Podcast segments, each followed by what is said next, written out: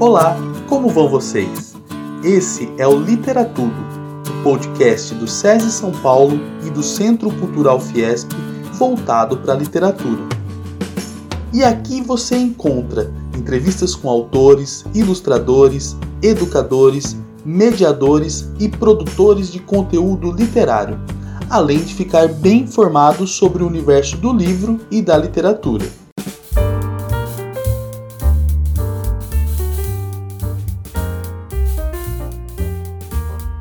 Meu nome é Alcides e estamos aqui para mais um episódio do Literatudo.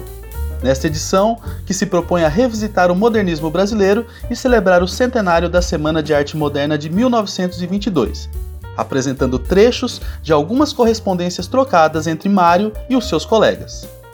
No conteúdo das cartas é explícito o compromisso ético e estético na vida cultural, as angústias, certezas e dúvidas que permeavam os projetos e realizações, discussões sobre o lirismo e o fazer poético, além de importantes observações críticas em torno da língua portuguesa.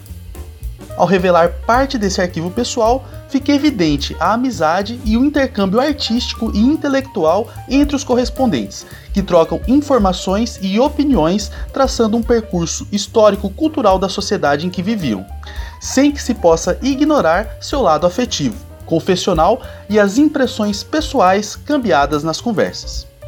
O conteúdo que vamos ouvir foi selecionado e preparado pela equipe do Núcleo Educativo do Centro Cultural Fiesp, a partir do acervo do Instituto de Estudos Brasileiros da USP, com pesquisa e apresentação da historiadora e arte educadora do SESI São Paulo, Alessandra Rossi. Tenham todos um bom episódio. Mário de Andrade, figura-chave do modernismo no Brasil e espécie de mentor intelectual dos artistas de sua geração. Além de livros, ensaios, críticas e diversas outras publicações, nos deixou um vasto acervo de cartas, frutos do seu gigantismo epistolar, como ele mesmo definiu seu entusiasmo pela troca de correspondências com seus pares. Mário gostava de escrever aos amigos, e pelo volume de cartas trocadas, podemos acreditar que esse prazer era recíproco. Adentrar esse universo epistolar é um meio de refazer os caminhos de suas descobertas, experiências e realizações, mergulhando no íntimo de suas relações, dúvidas e inspirações. É ainda um exercício de compreensão acerca das bases que estabeleceram o modernismo brasileiro e projetaram a Semana de 22, além de tornar evidente o lastro de influências que os artistas correspondentes exerciam entre si. Em 1917, Mário teve seu primeiro contato com as vanguardas do modernismo quando visitou a exposição individual da artista Anita Malfatti, com quem estabeleceu afinidades artísticas e manteve uma amizade duradoura. Com um intercâmbio de cartas assíduo e constante por mais de 18 anos, sobretudo no período em que a pintora se ausentou de São Paulo em função de seus estudos artísticos em Paris. Anita foi referenciada pelos modernistas brasileiros como exemplo pioneiro da arte moderna, além de ocupar um lugar especial e afetuoso na apreciação do nosso poeta, como veremos a seguir no trecho de uma carta interpretada pelo historiador e arte educador do SESI São Paulo, Leonardo Cândido da Silva.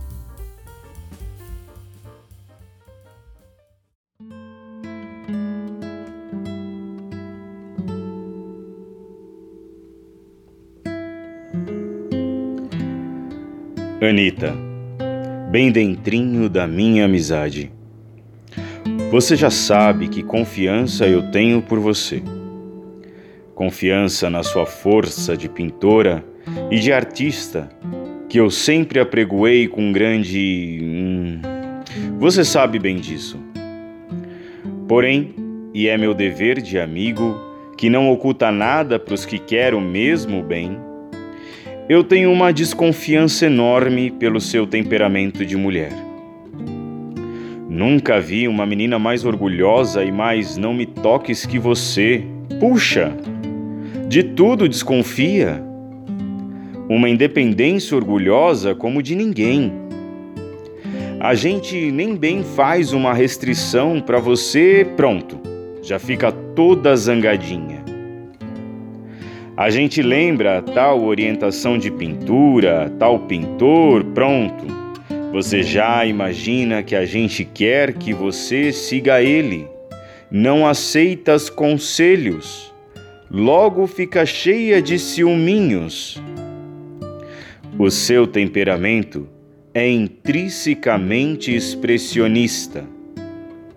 Você tem um extraordinário temperamento afetivo, de uma grandeza que eu admiro e respeito.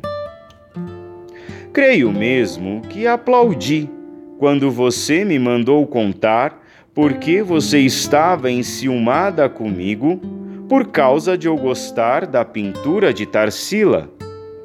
Gosto mesmo.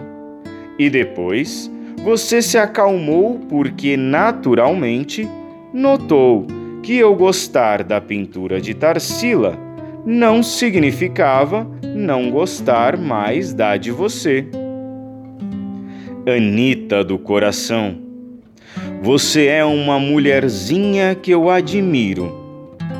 Além do bem que quero para você e em quem tenho toda a confiança o saber que você está sendo apreciada e está progredindo me enche a alma de sol.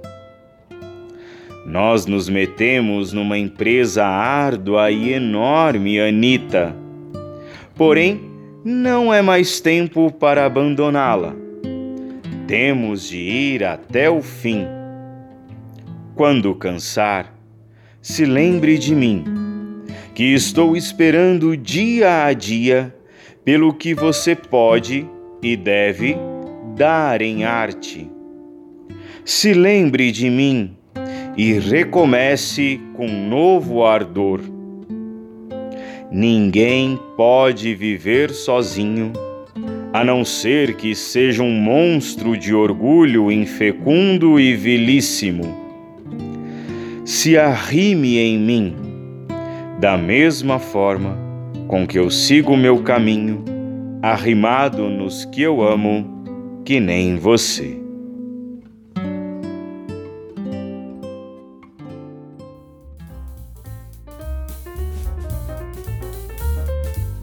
Mário e Tarsila do Amaral se conheceram logo depois da Semana de Arte Moderna de 1922 e juntos ajudaram a formar o principal núcleo brasileiro de pesquisa e produção do modernismo da época, o Grupo dos Cinco. Nas cartas trocadas, ambos registram impressões, interesses e preocupações acerca da cultura brasileira e das tendências artísticas e internacionais desse momento histórico. Apesar do tom amigável de suas escritas, a correspondência entre ambos era menos intensa e bastante espaçada valendo mencionar que as cartas enviadas por Tarsila costumavam ser curtas e incompletas, respondendo parcialmente às longas e substanciosas epístolas enviadas por Mário.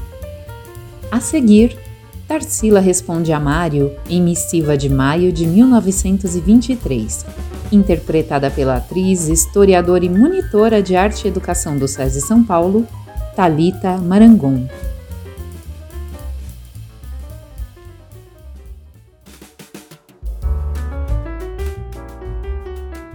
Mário, meu caro amigo, escrevi ao Minote uma carta terrível contra você.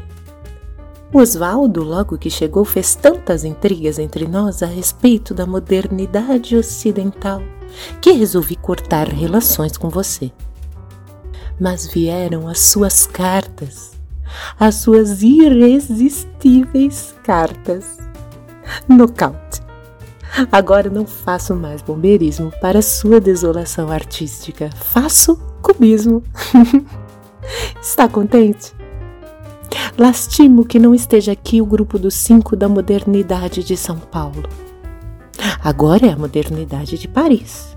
Georges Millet, Oswald Brecheret, Souza Lima e eu. Isso aqui está lindo. Por que você não resolve uma viagem? Brasileiro se engana pensando que é preciso uma fortuna para vir a Paris.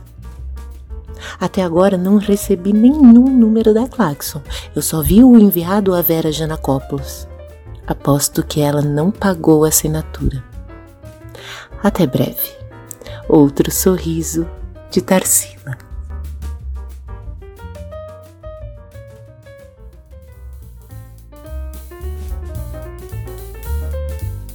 Mário de Andrade produziu um precioso conjunto de mais de 400 cartas destinadas a Manuel Bandeira, em 22 anos de amizade e intercâmbio epistolar entre os dois. São textos que nos permitem tomar contato com ideias, opiniões, sentimentos e confissões de natureza pessoal desses escritores, em meio a debates sobre questões fundamentais para os estudos da língua portuguesa, teorias literárias e acerca do fazer poético. Mário tinha ainda o costume de submeter seus escritos ao amigo, a fim de obter um parecer crítico, evidenciando um processo de criação compartilhada e a complexidade da escrita poética. Ambos se declaravam poetas modernos e suas cartas nos possibilitam percorrer os itinerários de uma afetuosa amizade e recuperar o clima desta importante fase da nossa história literária. Vamos ouvir a seguir alguns trechos de uma correspondência enviada por Manuel Bandeira a Mário de Andrade em novembro de 1923, na voz do ator e arte educador do SESI São Paulo, Ítalo Galiza.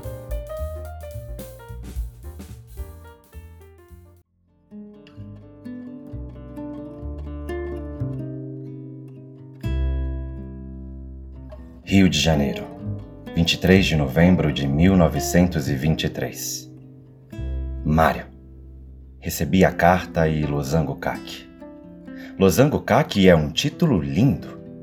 Adoro essa palavra, losango. Mas não é losango Kaki. Losango é figura de duas dimensões apenas. O teu livro é, em verdade, um romboedro Kaki corpo prismático onde o branco sujo cotidiano sofreu a difração que faz o arco. És tu, e tudo o que vês da vida, através de um mês de exercícios militares. Ah, Mário. Morei o verão passado quatro meses em frente de um quartel de batalhão de caçadores e ouvia todos os dias os Escola, não presta! Um, dois, um, dois, um, dois, pra! não escrevi nada mas como encontrei tudo nos teus poemas. Defeito capital do teu livro: inexistência dos toques de clarim. Alvorada, ó virgindades angélicas, boia, recolher e, sobretudo, o silêncio, abrindo o coração em diástoles estáticas. É capaz de fazer esse poema para mim? Salvo um ou outro detalhe, entendi integralmente sem nenhum esforço tudo o que lá dizes. E como a época é de radiofonia, exprimiu o que senti dizendo-te que os nossos aparelhos estão hoje quase perfeitamente sintonizados. Tem o teu comprimento de onda. Não fui eu que mudei. E a prova é que, relendo a Pauliceia desvairada, torno a sentir os mesmos sobroços. Furta verde ou banana maçã com pedras. No carnaval carioca e neste losango, não. Estás de vez. Quando devolver o caderno, Mário, assinalarei uma ou outra pequena coisa. Creio que a poesia modernista é propícia aos grandes poemas. O classicismo e o romantismo foram. O parnesianismo, não. Era pau. O simbolismo, não. Era débil, monocórdio, eu tinha ganas de fazer um malazarte. Faze tu! Já disse ao Graça que nós brasileiros podemos criar um ciclo de malazarte. Estou tão apressado. Vi na capa do último livro de Renato Almeida o anúncio da escrava que não é Isaura. Hum, sinal que está para breve. Grande abraço. Manuel.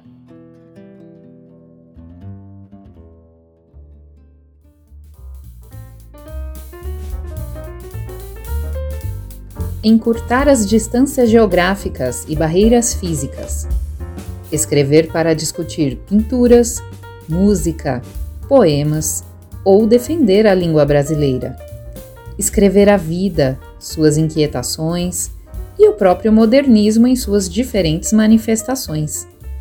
Eis o que as inúmeras cartas entre Mário e os modernos nos revelam, ou nos instigam a descobrir.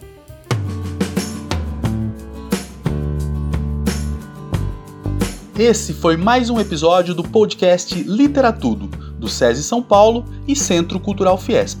Lembramos que essas e outras cartas e também diários dos artistas modernistas podem ser vistos pessoalmente na exposição Era uma Vez Moderno, que segue em cartaz no Centro Cultural Fiesp até o dia 29 de maio de 2022, com entrada gratuita. Agradecemos a audiência e convidamos para que ouçam o próximo episódio do podcast Literatudo, sempre com assunto voltado para a literatura e seus desdobramentos. Até mais!